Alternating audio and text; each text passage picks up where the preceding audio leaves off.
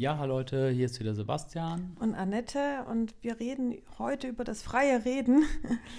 Und in der Folge gestern haben wir ja darüber geredet, wie das beim Online-Kurs, ähm, ja, wie das da am besten ist mit dem freien Reden, wie man das verbessern kann Ja. und auf was es da ankommt. Und heute, ja, wollte ich noch ein bisschen was darüber wissen und du wolltest auch was darüber erzählen, wie das freie Reden ist tatsächlich bei Präsentationen, Auftritten als Speaker, ob es da ein paar Tipps gibt. Ja, genau. Also ich hatte ja gesagt, dass wenn man halt bei Online-Kursen aufnimmt, dass man dann gezwungen ist, ähm, die, also man ist halt gezwungen, dieses freie Reden etwas besser zu üben. Das heißt, man hat irgendwann automatisch diese Übung, dass wenn du so und so viel Kurs aufnimmst, du gewöhnst dich dran, länger am Stück zu reden. Ich hatte ja mal auch so ein YouTube- YouTube-Video gemacht oder so, wo ich irgendwie 20 Minuten geredet habe ohne Pause. Und dann hatte jemand dann unten drunter kommentiert, cool, dass du das kannst ohne Schnitt oder so. Ne? Und ähm, also jetzt mal weiter. Ne? Also wir haben gestern gesagt, mit der Übung kommt es automatisch. Zack, Haken dran. Aber ähm, man, es hilft natürlich auch, wenn man so ein bisschen Speicher hat im Kopf. Also wenn man sich vorher überlegt, was will man eigentlich sagen? Also man so eine Art Struktur. Wenn ich jetzt auf einer Bühne wäre oder so, manchmal wird man ja auf so eine Bühne geschubst.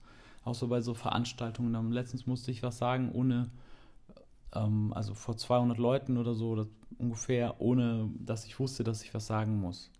Ne? Und dann war klar, okay, ich kriege wahrscheinlich gleich das Mikrofon gereicht. Dann habe ich mir ganz kurz überlegt, ja, dann die drei Punkte, die will ich sagen. Also, und dann hast du halt die drei Punkte im Kopf und überlegst dir eine Story zu jedem Punkt. Also eine, irgendein, man, vielleicht sollte man auch so ein bisschen weg davon, immer zu denken, es gibt irgendwie so die optimale Lösung. Es gibt tausende von Lösungen, die alle gleich gut sind. Weißt du? Also du, man kann nicht sagen, das ist jetzt die richtige Präsentation oder so, sondern, sondern ich suche mir einen Weg aus und den gehe ich dann. Also, Okay, aber dann hattest du also drei Punkte dir überlegt, innerhalb welcher Zeit, dann fünf Minuten oder so? Oder wie viel Vorbereitungszeit hattest du? Nee, also sagen wir mal, ich hatte, ich stand da in der Menge und es war klar, dass ich gleich was sagen muss und das und dann, dass mich dann alle angucken. Und das war so vielleicht drei Minuten oder so, wo ich Zeit hatte, mir was zu überlegen.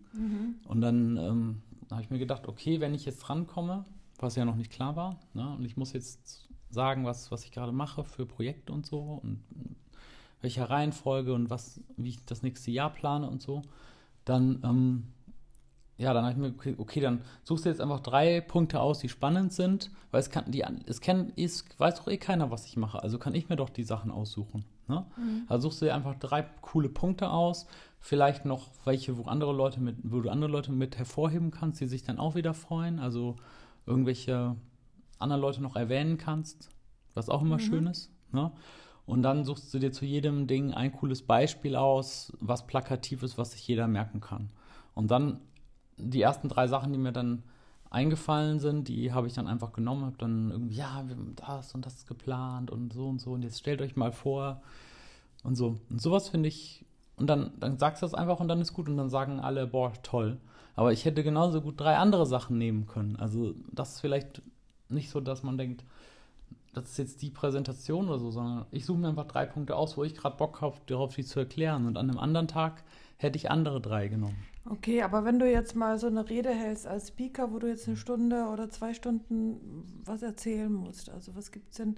Das kann man ja auch nicht schneiden davor oder danach. Ja. Das ist halt, ne, also da, klar muss man das vorbereiten. Ist ja auch Also klar, dass du jetzt nicht unvorbereitet da reingehst, also irgendeine Mhm. Struktur solltest du dir überlegt haben. Mhm, mhm. Aber dennoch ist es ja nicht so ganz einfach. Ne? Ich meine, klar, es muss gelernt werden, man, man lernt es über die Jahre bestimmt. Aber wenn man es halt noch nicht gelernt hat, was kann man denn da am besten machen? Ja, also ich würde sagen, mh, also zwei Stunden jetzt am Stück, wahrscheinlich muss keiner machen, aber manchmal muss ich ja für so Online-Kongresse Sachen aufnehmen und dann ist halt die Vorgabe, das soll 30 Minuten dauern. Und ich habe jetzt aber keinen Bock zu schneiden oder so. Wäre vielleicht auch nicht schlimm, wenn ich schneide, aber ich versuche einfach 30 Minuten zu reden ohne Pause. Und ich habe aber nicht so viel Zeit, deswegen muss es im- mit dem ersten Take direkt sitzen. Und dann ähm, mache ich mir das halt so, so von oben nach unten. Das heißt, ich überlege mir so zum Beispiel dann, also so ganz grob, was ist die Story, die ich erzählen will? Also, also so, so, ähm, das nennt man das pyramidale Prinzip. Ne? Ich überlege mir, was, meine These. Ich habe mir einfach irgendeine These ausgedacht. Zum Beispiel, hm, die These wäre jetzt, ähm, es, es, man, wird, man ist glücklicher, wenn man sich die Zeit beim Arbeiten frei einteilen kann. Das ist wichtiger als das Geld, was man verdient. Ne? Mhm. Ne? Dass ich zum Beispiel sagen würde, ich finde, ich verdiene lieber, also Hauptsache du verdienst genug, das ist klar. Ne? Aber wenn du sagst zum Beispiel, es ist doch schöner, wenn du am Strand arbeiten kannst oder mal so und dann mal einen Tag Pause, als wenn du jetzt irgendwie Gewinne maximierst, dafür musst du aber rund um die Uhr arbeiten. Mhm. So. Das wäre jetzt meine These für den Vortrag. Mhm. Und dann überlege ich mir, okay, wie kann ich diese These stützen? Und dann, na, dann kann man halt überlegen, ja, ich mache dann mal so eine, so eine Story, so nach dem Motto, ja, wie es ging es mir früher.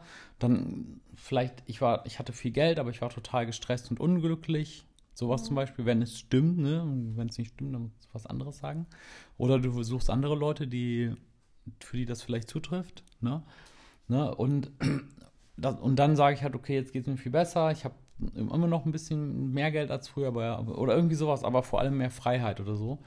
Und dann so dieses Vorher-Nachher und dann, dann würde mir, würde ich mir dann halt überlegen, so ein paar Thesen einfach so aus dem Ärmel schütten. Sagen wir mal, diese fünf Thesen oder diese fünf Beispiele sollen jetzt meine, meine Story stützen. Und dann überlege ich mir fünf, also das heißt, ich gehe quasi wie in so einer Mindmap. Also in der Mitte sozusagen, und wie so ein Baum, ne? Der Stamm ist sozusagen meine These und dann überlege ich mir fünf so Zweige. Und diese fünf Zweige sind dann fünf Stories oder so, die das irgendwie belegen sollen oder, mhm. oder wie man das macht, zum Beispiel. Ne?